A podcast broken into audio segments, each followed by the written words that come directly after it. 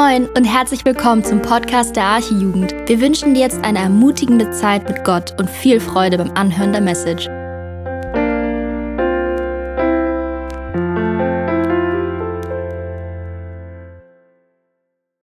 So, perfekt. Ihr könnt mich hören.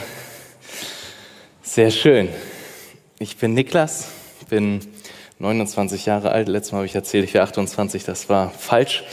Ähm, und ähm, ja, ich äh, studiere gerade Medizin, bin da jetzt ungefähr bei der Hälfte angelangt, ähm, bin noch Krankenpfleger, arbeite im Krankenhaus. Und ähm, ja, für die, die mich nicht kennen, vielleicht so ein paar kleine Facts, aber kommt gerne auf mich zu, ähm, sprecht mich an. Ähm, genau, ich möchte am Anfang gerne noch einmal beten.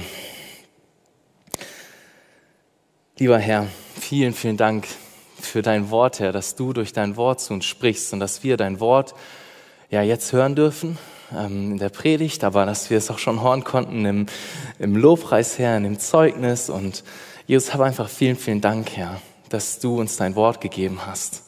Ähm, Jesus, danke, dass du so mächtig bist und dass du ja wirklich regierst, dass ähm, wir das sehen können, auch wenn wir manchmal nicht verstehen, was genau wie passiert. Herr, du regierst und das ist unsere große Hoffnung, die wir haben.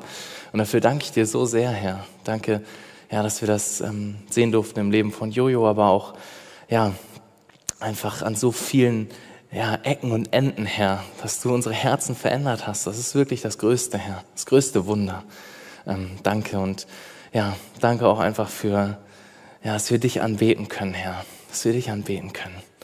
Und wir sehen jetzt die Predigt schenkt, dass ja meine Worte kein Hindernis sind für dein Reden, für deine Botschaft, Herr, sondern helfen, Herr, dass, dass du sprichst. Gebrauch mich, Herr. Darum bitte ich dich.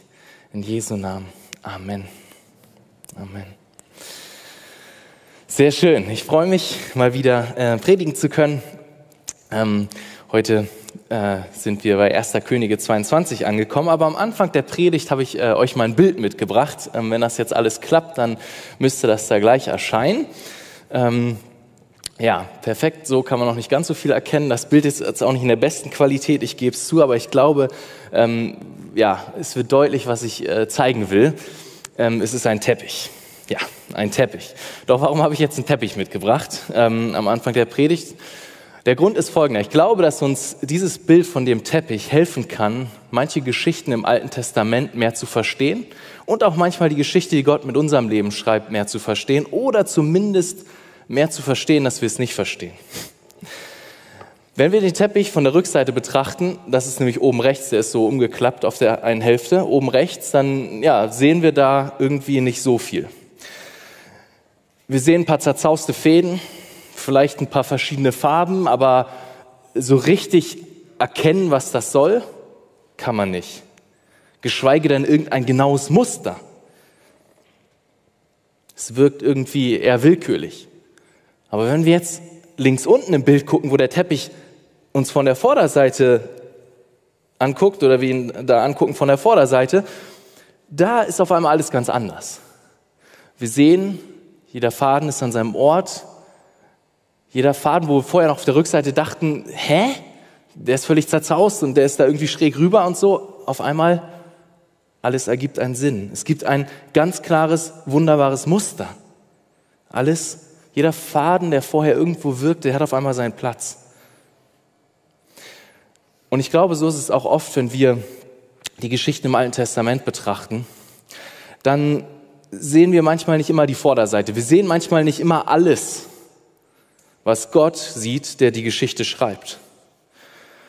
Auch in den Geschichten der Bibel werden nicht immer alle Fragen beantwortet, die wir haben oder die aufkommen für uns. Aber wir dürfen darauf vertrauen, dass Gott uns in seinem Wort genau die Sachen beantwortet und genau die Fragen ähm, uns klare Antworten zugibt, die wir zum Leben brauchen. Und ich glaube, dass es, dass es auch so ist in unserem Leben. Oft sind da Dinge und wir wissen nicht so recht, warum ist das jetzt so? Wir, wir fragen uns, okay, warum ist jetzt das passiert oder warum musste ich das erleben? Aber wir dürfen wissen, Gott sieht immer die Vorderseite des Teppichs. Zu jeder Zeit, auch wenn wir oft nur die Rückseite sehen. Und in der Bibel ist es manchmal so wie, wie bei Hiob. Kennt ihr die Geschichte von Hiob? Hiob musste unglaublich viel Leid erleben in seinem Leben. Unglaublich viel Leid. Doch Hiob sah zu, zu dem Zeitpunkt immer nur die Rückseite. Er sah immer nur, was passiert, nicht recht verstanden, warum. Doch am Anfang der Geschichte von Hiob kriegen wir einen, Einblick in Gottes Sicht und in die Vorderseite des Teppichs. Wir sehen dort etwas von dem, was, was tatsächlich passiert im Himmel und warum dieses, Hiob dieses Leid erlebt hat. Wir sehen sozusagen das ganze Bild. Und einen ganz ähnlichen Blick hinter die Kulissen, den haben wir auch in unserem Text, aber dazu kommen wir später noch.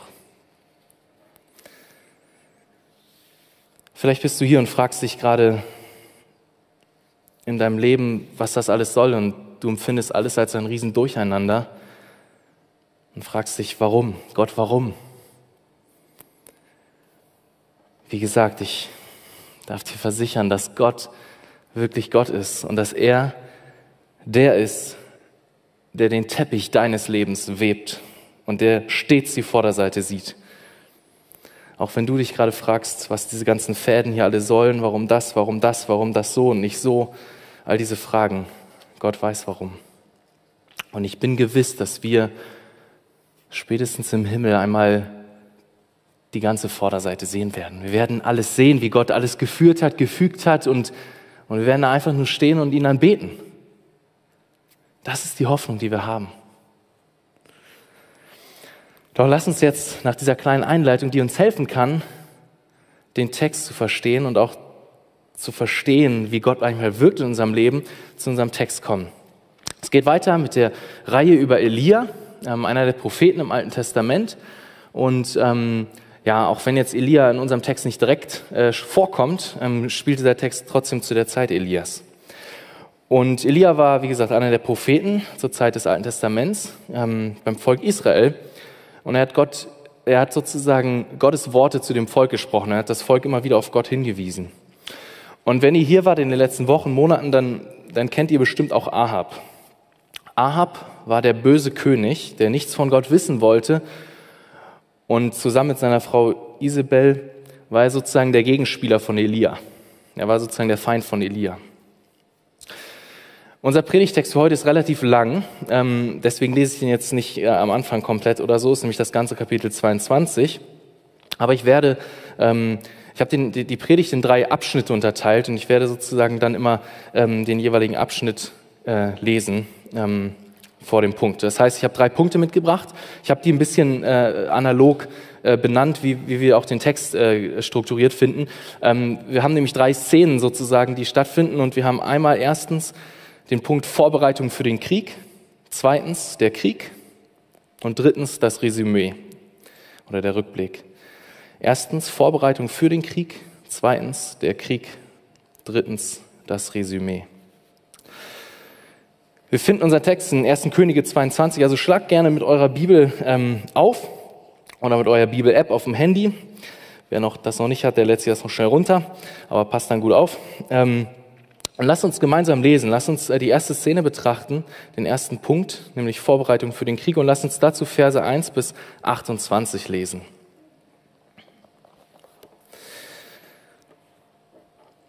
Ersten Könige 22.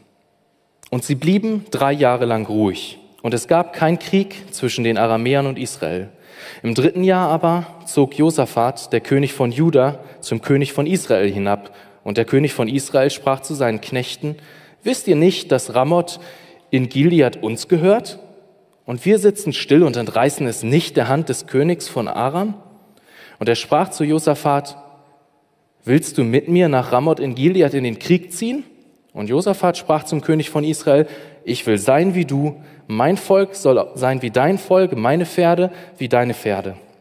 Und Josaphat sprach zum König von Israel, befrage doch heute das Wort des Herrn. Da versammelte der König von Israel die Propheten, etwa 400 Mann, und sprach zu ihnen, soll ich nach Ramoth in Gilead in den Krieg ziehen oder soll ich es lassen?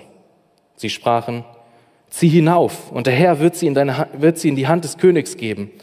Josaphat aber sprach, ist hier kein Prophet des Herrn mehr, den wir fragen könnten? Der König von Israel aber sprach zu Josaphat, es gibt noch einen Mann, durch den man den Herrn befragen kann, aber ich hasse ihn, denn er weiß, sagt nichts Gutes über mich, sondern nur Böses. Micha, der Sohn Jimlas. Josaphat aber antwortete, der König rede nicht so. Da rief der König von Israel einen Kämmerer und sprach, bring Micha, den Sohn Jimlas, rasch her. Und der König von Israel und Josaphat, der König von Juda, saßen jeder auf seinem Thron in königliche Gewänder, gekleidet auf, auf dem Platz am Eingang des Tores von Samaria. Und alle Propheten weissagten vor ihnen. Und Zedekia, der Sohn Kenanas, hatte sich eiserne Hörner gemacht und sprach, so spricht der Herr, hiermit wirst du die Aramäer niederstoßen, bis du sie vernichtet hast. Und alle Propheten weissagten ebenso und sprachen, zieh hinauf nach Ramoth in Gilead, und es wird dir gelingen, denn der Herr wird es in die Hand des Königs geben. Der Bote aber, der hingegangen war, um Micha zu rufen, redete mit ihm und sprach, siehe, die Worte der Propheten verkündigen einstimmig Gutes für den König. So lass nun dein Wort auch sein wie das Wort eines jeden von ihnen und rede Gutes. Micha aber sprach, so wahr der Herr lebt, ich will reden, was mir der Herr sagen wird. Und als er zum König kam, sprach der König zu ihm, Micha, sollen wir nach Ramoth in Gilead in den Krieg ziehen oder sollen wir es lassen? Und er sprach zu ihm, zieh hinauf, es soll dir gelingen, denn der Herr wird es in die Hand des Königs geben. Da sprach der König zu ihm, wie oft muss ich dich beschwören, dass du mir nichts als die Wahrheit sagen sollst im Namen des Herrn? Da sagte er, ich sah ganz Israel auf den Bergen zerstreut wie Schafe, die keinen Hirten haben. Und der Herr sprach, diese haben keinen Herrn. Ein jeder kehre wieder heim in Frieden. Da sprach der König von Israel zu Josaphat, habe ich dir nicht gesagt, dass er mir nichts Gutes weissagt, sondern nur Böses? Micha aber sprach, darum höre das Wort des Herrn. Ich sah den Herrn auf seinem Thron sitzen und das ganze Heer des Himmels bei ihm stehen, zu seiner Rechten und zu seiner Linken. Und der Herr sprach, wer will Ahab betören, dass er hinaufzieht und bei Ramoth in Gilead fällt? Und einer sagte dies, der andere das. Da trat ein Geist hervor und stellte sich vor den Herrn und sprach, ich will ihn betören.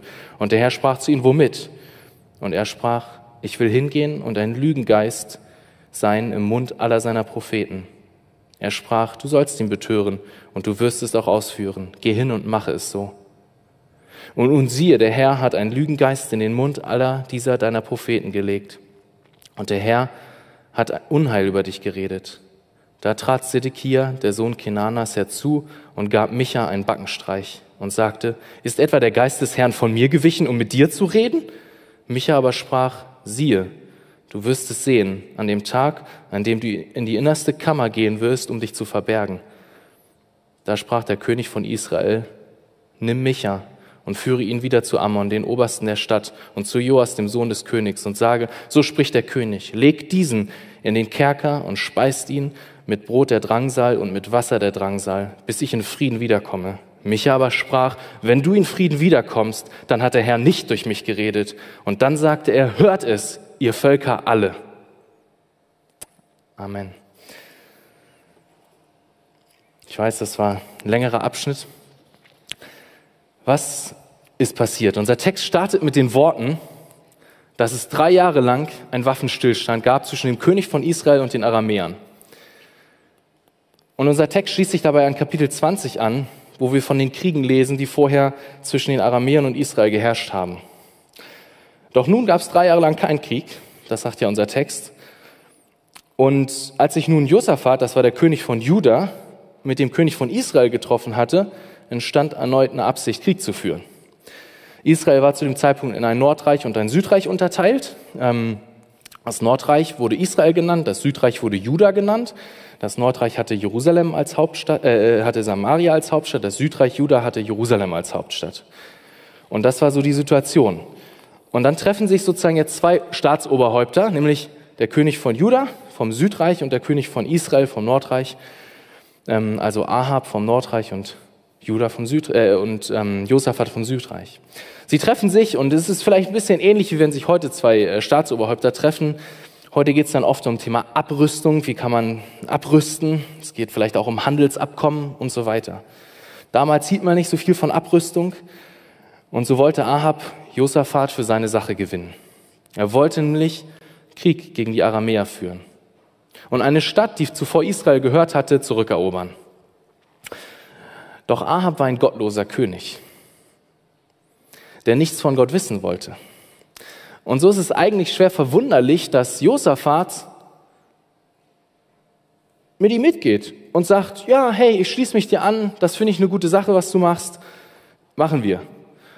Es sind schon, es sind schon fast die Worte einer, die man auch in der Traupredigt manchmal hört, ähnlich wie Ruth damals ähm, ne, ihre, ihre treue Gefolgschaft gegenüber Naomi bekannt hat, so schloss sich Josaphat ähm, dem König Ahab an und sagte, ähm, dein, dein Volk, auch mein Volk, meine Pferde, auch deine Pferde und so weiter. Und wenn wir Josaphat uns anschauen, Josaphat, der eigentlich ein, ein, ein, Mann war, der Recht getan hat in Gottes Augen, der war, der war gut in Gottes Augen, der hat Richtiges getan, dann ist es irgendwie schwer verwunderlich, warum sich Josaphat nun diesem bösen König Ahab anschließt. Und als ich so über den Punkt nachgedacht habe, habe ich gedacht, da will ich kurz innehalten. Ich will da kurz innehalten und, und ich will, dass wir uns die Frage stellen, wo legen wir genau die gleiche Kompromissbereitschaft an den Tag in unserem Leben? Wo gehst du Verbindungen ein mit der Welt, mit Nichtchristen, die du besser nicht eingehen solltest?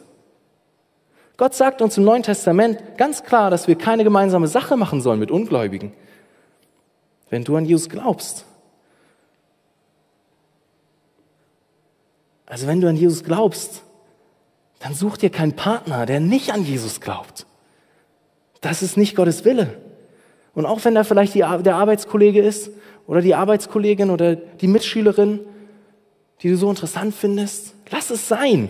Das ist das, was Gott dir sagt. Lass es sein. Vergiss es. Mach keine gemeinsame Sache mit Ungläubigen. Trenn dich oder komm gar nicht erst zusammen.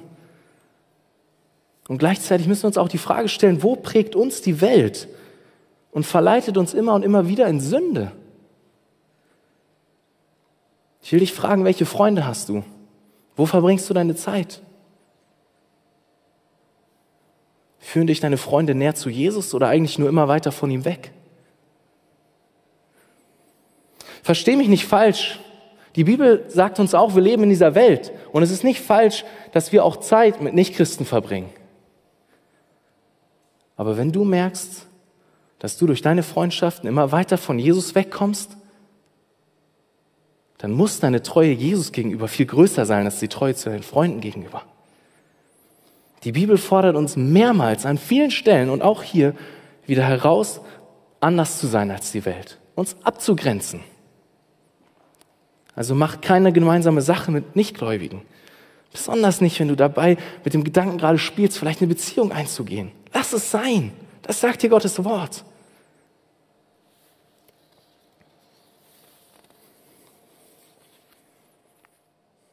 Doch lass uns nochmal zurück zum Text kommen. Denn nachdem Josaphat sich Ahab angeschlossen hat, passiert noch mehr.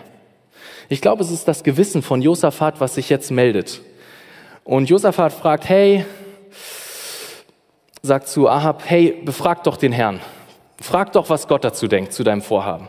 Ahab, dem ist das egal. Aber jetzt, Josaphat denkt sich, nee, jetzt müssen wir, müssen wir mal kurz stoppen und jetzt müssen wir mal fragen, was will eigentlich Gott?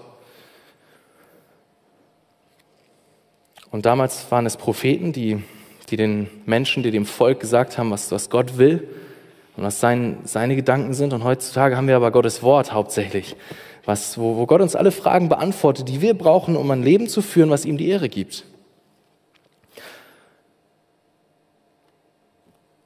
Aber Ahab lässt sich drauf ein. Und er denkt sich, Propheten, alles klar, die habe ich. Und er holt seine Propheten, 400 Stück an der Zahl ungefähr, und er fragt sie, soll ich jetzt, soll ich in den Krieg ziehen oder nicht? Und die Propheten, alle einstimmig, sagen, ja, mach das, mach das. Und sie veranstalten eine richtige Show. Der eine setzt sich Hörner auf und to tost da durch die Gegend und sagt, so wirst du den König niederreißen, mach das. Mit diesem Horn wirst du deine Feinde zerschmettern. Doch auch wenn hier die 400 Propheten von Ahab einstimmig sind und sich ganz sicher sind in ihrer Sache, ist Josaphat skeptisch. Da wo die Mehrheit einstimmig für etwas ist, fragt sich Josaphat, na, ist hier was faul? Und Josaphat fragt, gibt's, gibt's nicht auch noch einen Propheten des wahren Gottes, der uns wirklich sagt, was Gott denkt und was er will? Und dann erinnert sich Ahab noch an, an Micha, einen weiteren Propheten. Aber Ahab sagt gleich, nee, den, den hasse ich, mit dem will ich eigentlich nichts zu tun haben. Warum? Weil der sagt immer nur Schlechtes über mich. Aber das, was Ahab hier so sehr wundert, sollte uns doch eigentlich gar nicht wundern. Ahab war ein böser König, der wollte nichts von Gott wissen. Und wie kann denn Micha, der, der Prophet Gottes, der auf Gottes Seite steht, Ahab irgendwas Gutes sagen, ihnen irgendwas bestätigen, bestärken? Sein, Ahabs ganze Absicht war böse. Wie soll denn, wie soll denn Micha da irgendwie sagen, ja, das ist gut, was du machst, ja, da, da, da sage ich mal was Gutes über dich? Nein, geht ja gar nicht. Micha war auf Gottes Seite und so konnte er gar nicht auf Ahabs Seite sein. Und auch hier will ich dich, will ich dich ermutigen. Ich will dich ermutigen, frag nach Gott. Vielleicht sind in deinem Leben gerade Punkte, wo du einige Entscheidungen zu treffen hast. Und ich will dich ermutigen, frag nach Gott. Such ihn. Such Antworten. Hol dir nicht nur Rat bei deinen Freunden, die Jesus noch nicht mal kennen und folge denen nach. Nein. Hol dir Rat bei Gott in erster Linie und bei Menschen, die Gott lieben. Mach nicht einfach dein Ding, sondern frage nach Gott, folge ihm nach, frag wirklich vom Herzen her ernsthaft, was, was Gott möchte. Nicht nur oberflächlich. Mach nicht den gleichen Fehler, den hier Ahab gemacht hat, der, der nicht wirklich bereit war, Gott zu folgen.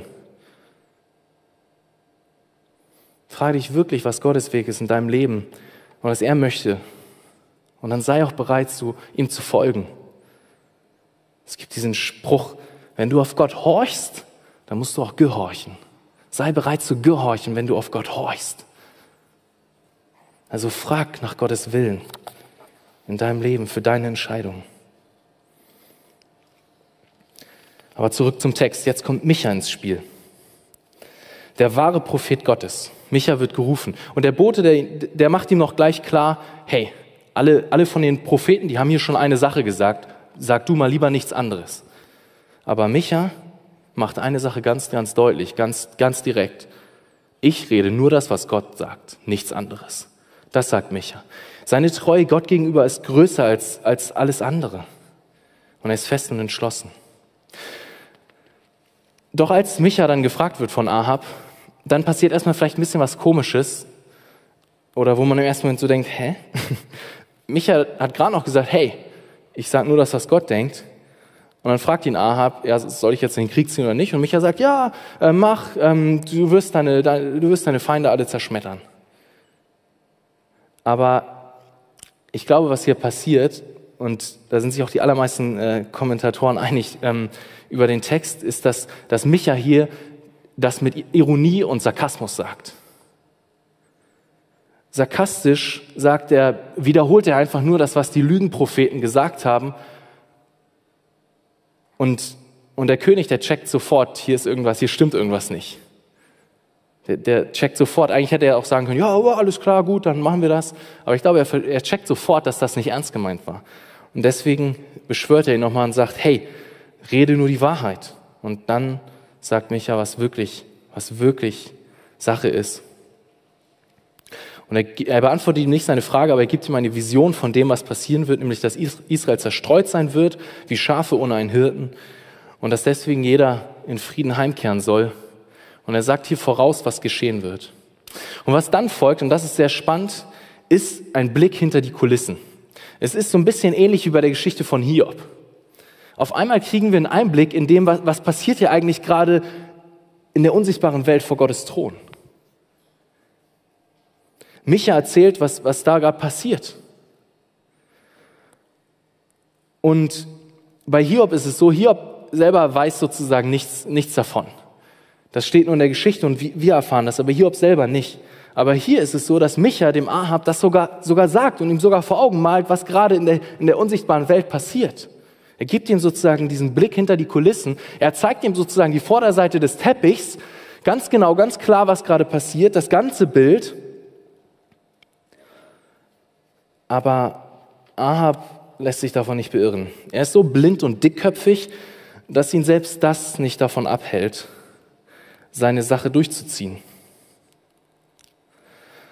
Und Micha berichtet nun von dieser Szene ähm, vor dem himmlischen Thron und, und, und erzählt, wie Gott in seiner Souveränität schon geplant hat, dass Ahab in den Krieg ziehen wird, um dort zu fallen.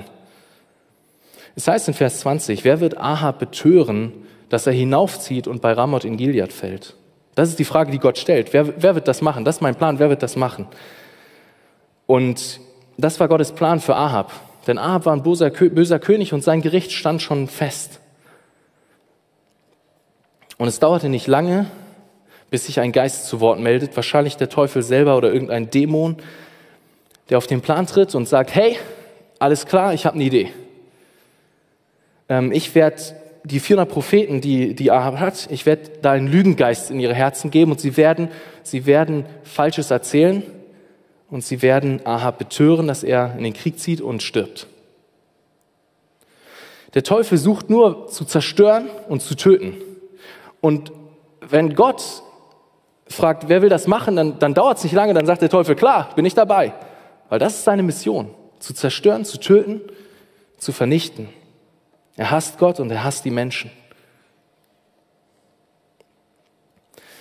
Und Gott lässt ihn gewähren. Und im nächsten Satz heißt es sogar, dass Gott einen Lügengeist in die Propheten gegeben hat, dass sie Ahab dazu bringen, in den Krieg zu ziehen und dort zu sterben. Dieser Abschnitt ist wirklich sehr, sehr interessant. Denn er macht sehr deutlich, dass Gott wirklich souverän ist. Er macht sehr deutlich, dass Gott alles lenkt. Gott benutzt selbst den Teufel, für seinen Plan.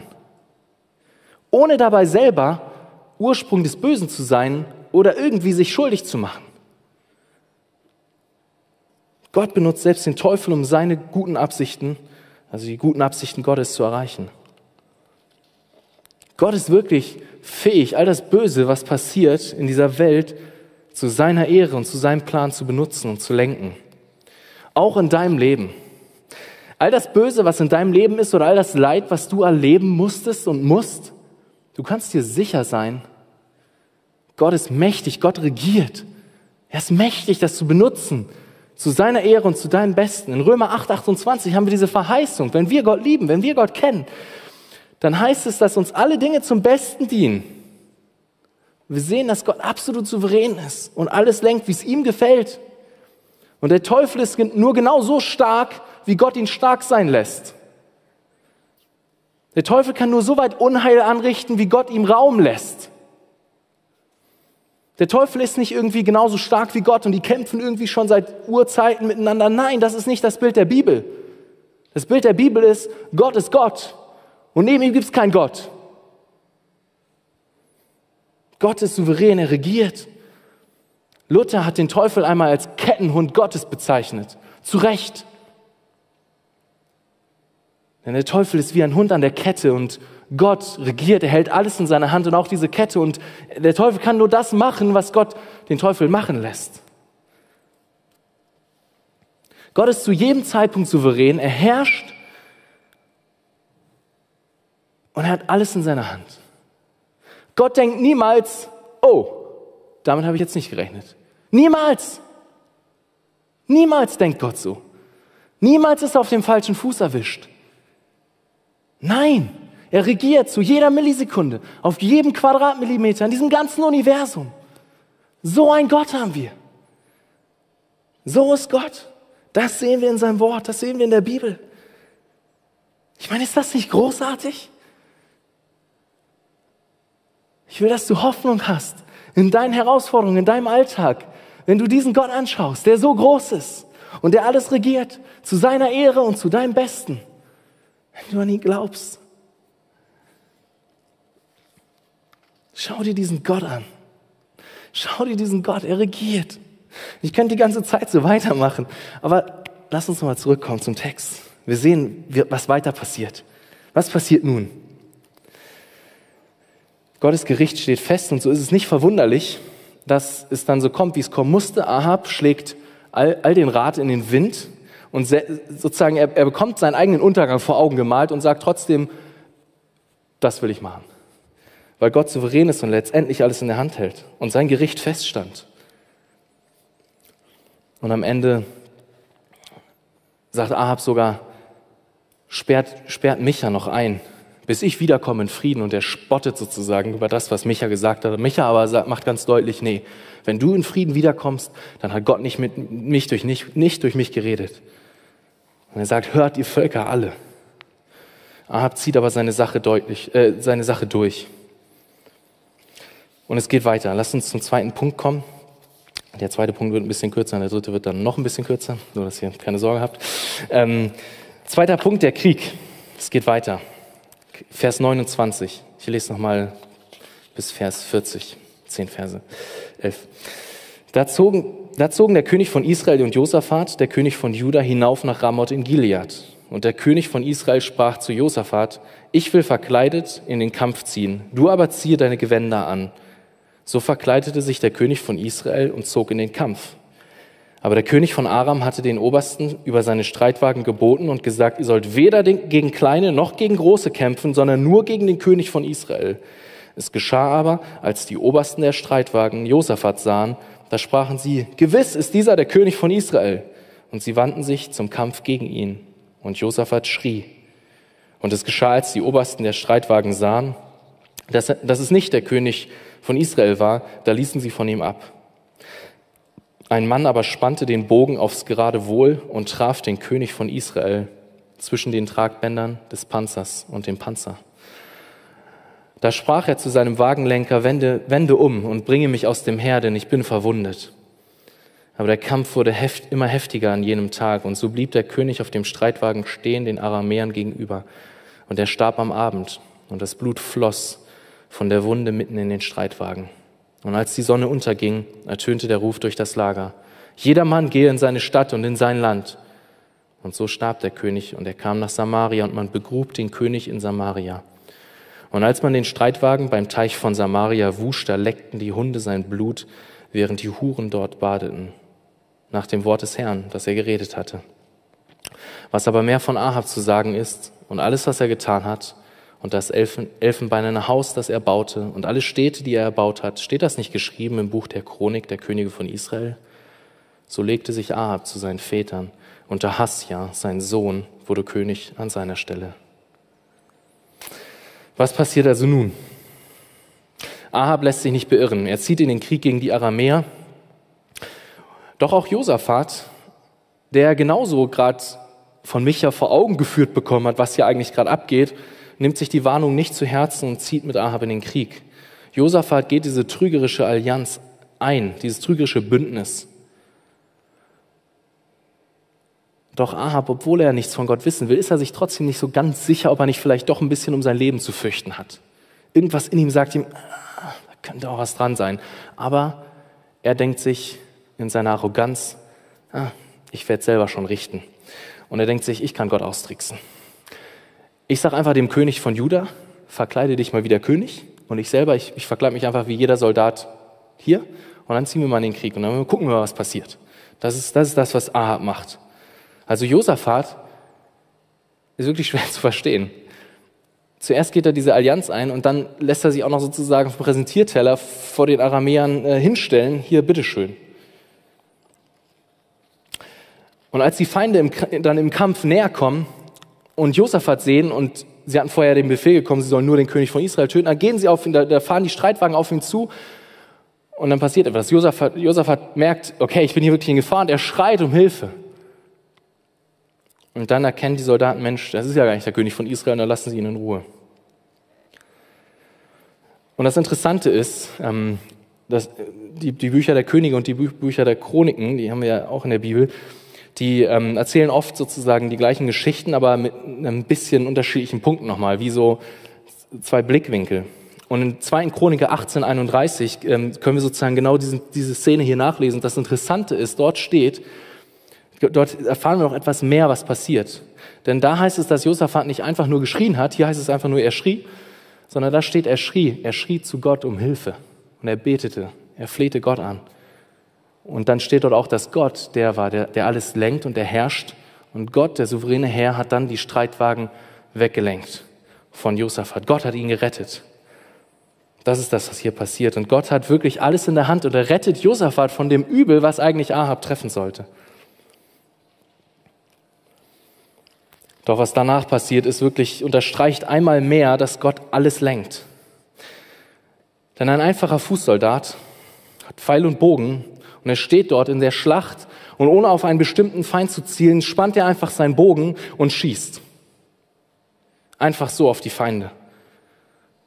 Doch was passiert? Dieser Pfeil traf nicht nur rein zufällig genau den richtigen Mann, nämlich Ahab, sondern er trifft ihn auch noch rein zufällig genau an die Stelle, die wahrscheinlich in etwa so auf Bauchhöhe war, unterhalb des Panzers, der sozusagen den Brustkorb geschützt hat und verwundet ihn dort tödlich. Der Pfeil fand sein Ziel mit höchster Präzision. Denn letztendlich regiert Gott. Ahab ist tödlich verwundet, er sackt zusammen in seinem Streitwagen, hält sich erst noch aufrecht, als er sieht, dass, dass sein Volk noch, noch ja, das, das Wissen braucht, dass er noch lebt und stark ist. Doch am Abend erliegt er seinen Verletzungen, verblutet in seinem Streitwagen, stirbt und die Nachricht spricht sich rum und die Armee zieht sich zurück. Israel ist zerstreut, genauso wie Micha es vorhergesagt hat. Ahab wird daraufhin nach Samaria gebracht, dort begraben und, und der Streitwagen wird ge, gewaschen.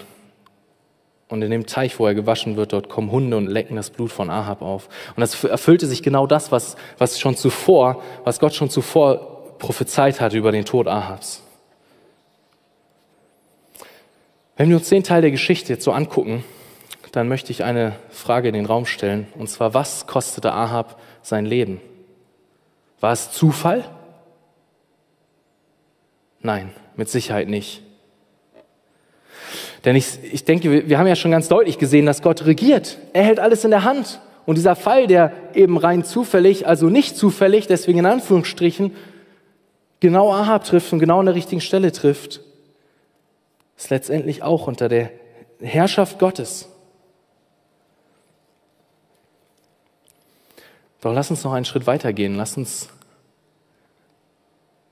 lass uns schauen, was, was wirklich Ahab das Leben kostete. Denn Ahab führte einen Krieg gegen die Aramäer.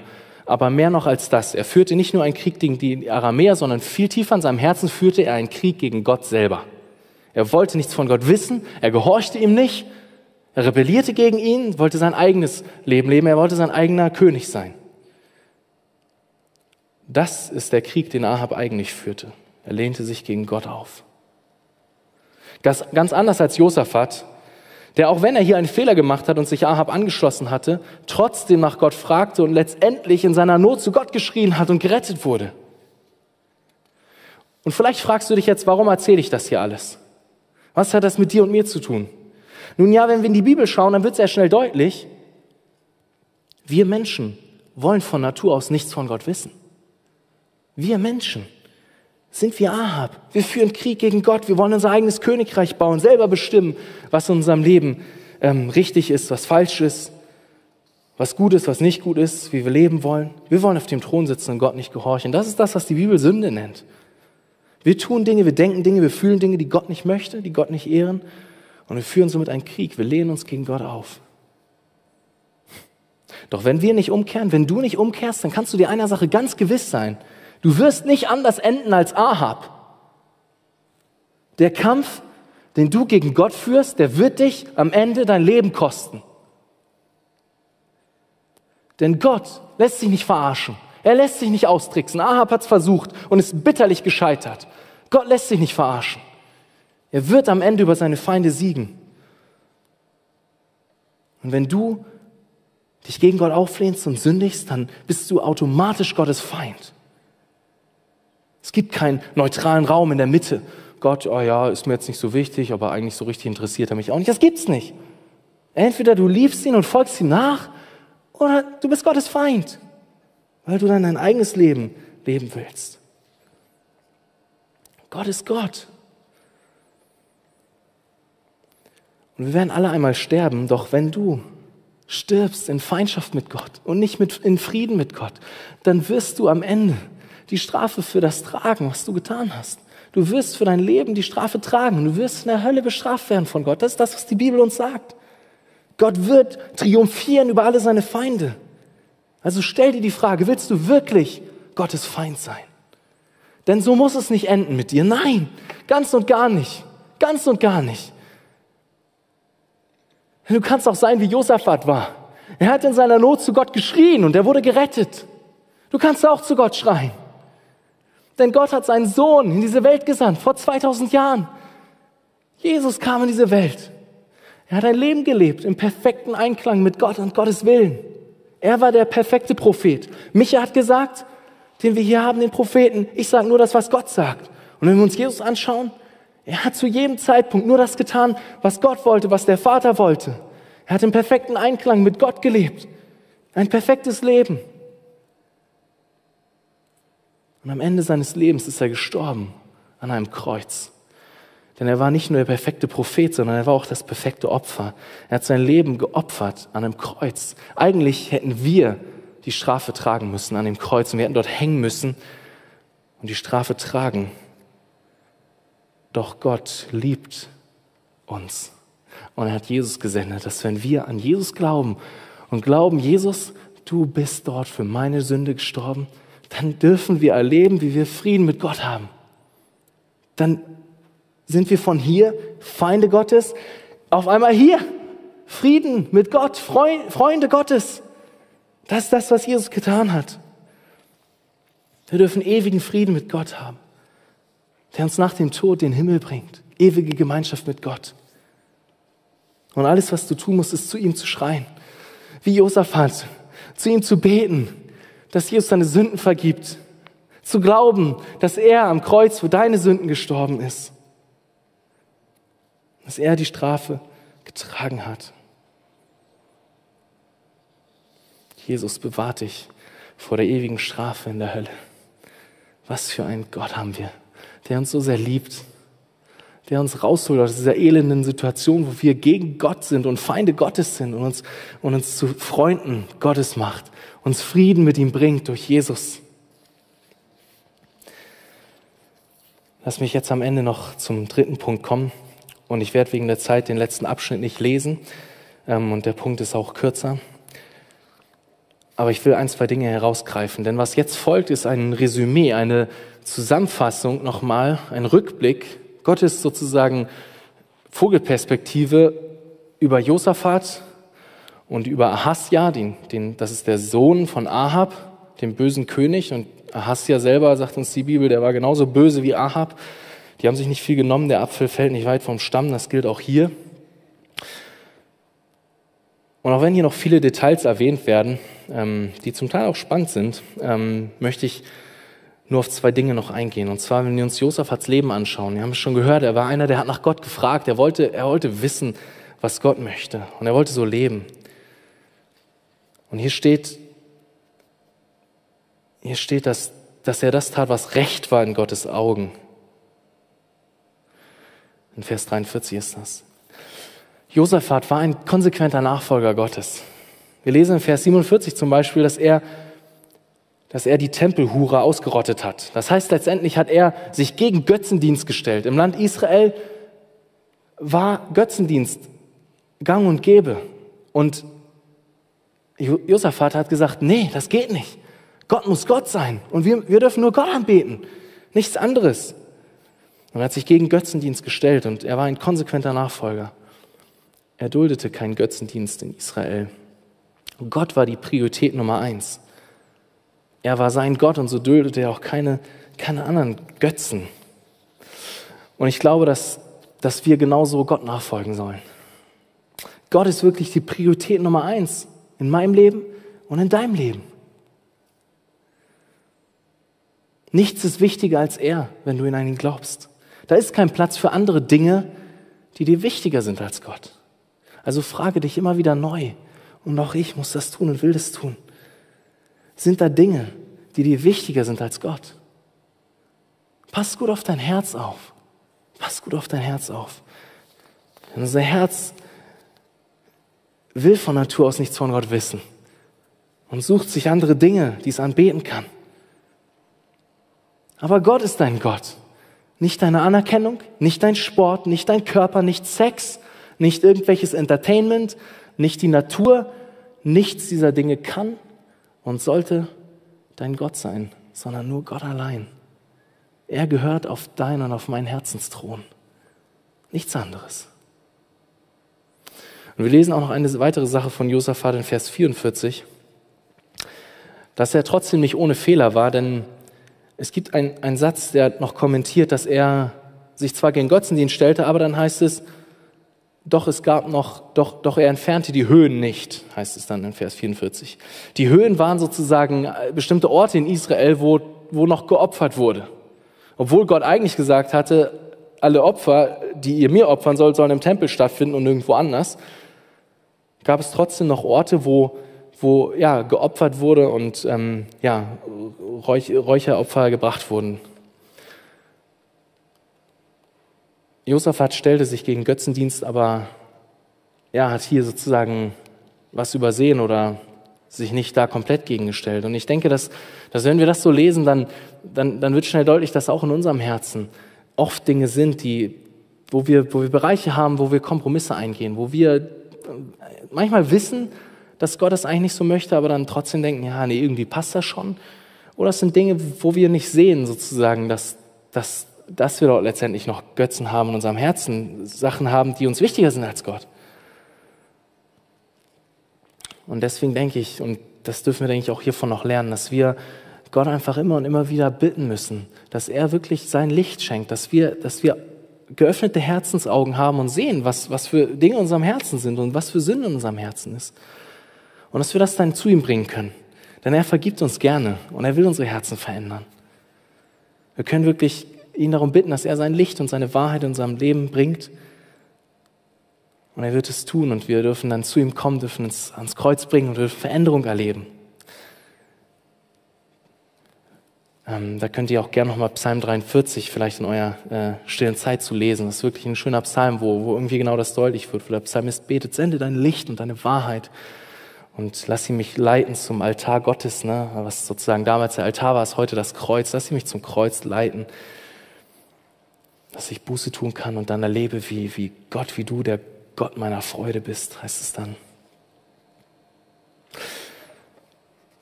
Lass uns am Ende der Predigt nochmal erinnern an das Bild vom Teppich und dass Gott wirklich der souveräne König ist, der alles regiert, der alles in seinen Händen hält, der herrscht. Es gibt keinen Ort, wo Gott nicht Gott ist. Und das darf dich und mich ermutigen in deinem Alltag, in deinen Herausforderungen. Auch wenn du das, das gerade nur zerzaustes siehst in deinem Leben. Gott sieht die Vorderseite des Teppichs. Er weiß, warum die Dinge in deinem Leben sind. Er regiert, er hält alles in seinen Händen. Und alles dient dir zum Besten. Wenn du an ihn glaubst, das ist wirklich so eine großartige Verheißung. Und ich will dich auch am Ende nochmal fragen, wie stehst du zu Gott? Du, der du hier bist oder du, der du zuschaust im Stream, wie stehst du zu Gott? Führst du einen Krieg gegen Gott wie Ahab? Oder lebst du in Frieden mit Gott und weißt, dass Gott dir vergeben hat? Nichts ist wichtiger als diese Frage, nichts. Also stell sie dir ehrlich. Und wenn du Frieden mit Gott hast, dann dann will ich dich ermutigen, folge ihm konsequent nach. Dulde keine anderen Götter in deinem Herzen, nichts, was, was Gottes Platz einnimmt. Bring ihn dein Herz immer und immer wieder und kehr um. Kehr um. Lass mich noch beten. Jesus, ich danke dir für dein Wort. Ich danke dir dafür, dass du ja, uns dein Wort gegeben hast, dass wir dich darin sehen dürfen, erkennen dürfen.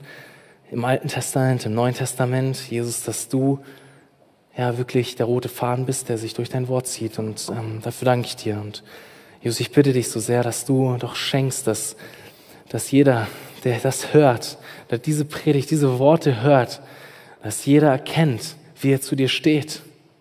Und dass jeder, der dich noch nicht kennt, der noch, der noch Krieg führt gegen dich, umkehrt, Buße tut, glaubt aufs Kreuz, ans Kreuz schaut, Herr. Darum bitte ich dich so sehr. Und ich bitte dich so sehr, dass du uns ermutigst mit der Wahrheit, dass du regierst für unseren Alltag, für unsere Herausforderungen. Herr, du regierst. Und das ist wirklich die große Hoffnung, die wir haben. Du bist gut und du bist souverän. Das beides kommt bei dir zusammen. Und dafür danke ich dir. In Jesu Namen. Amen.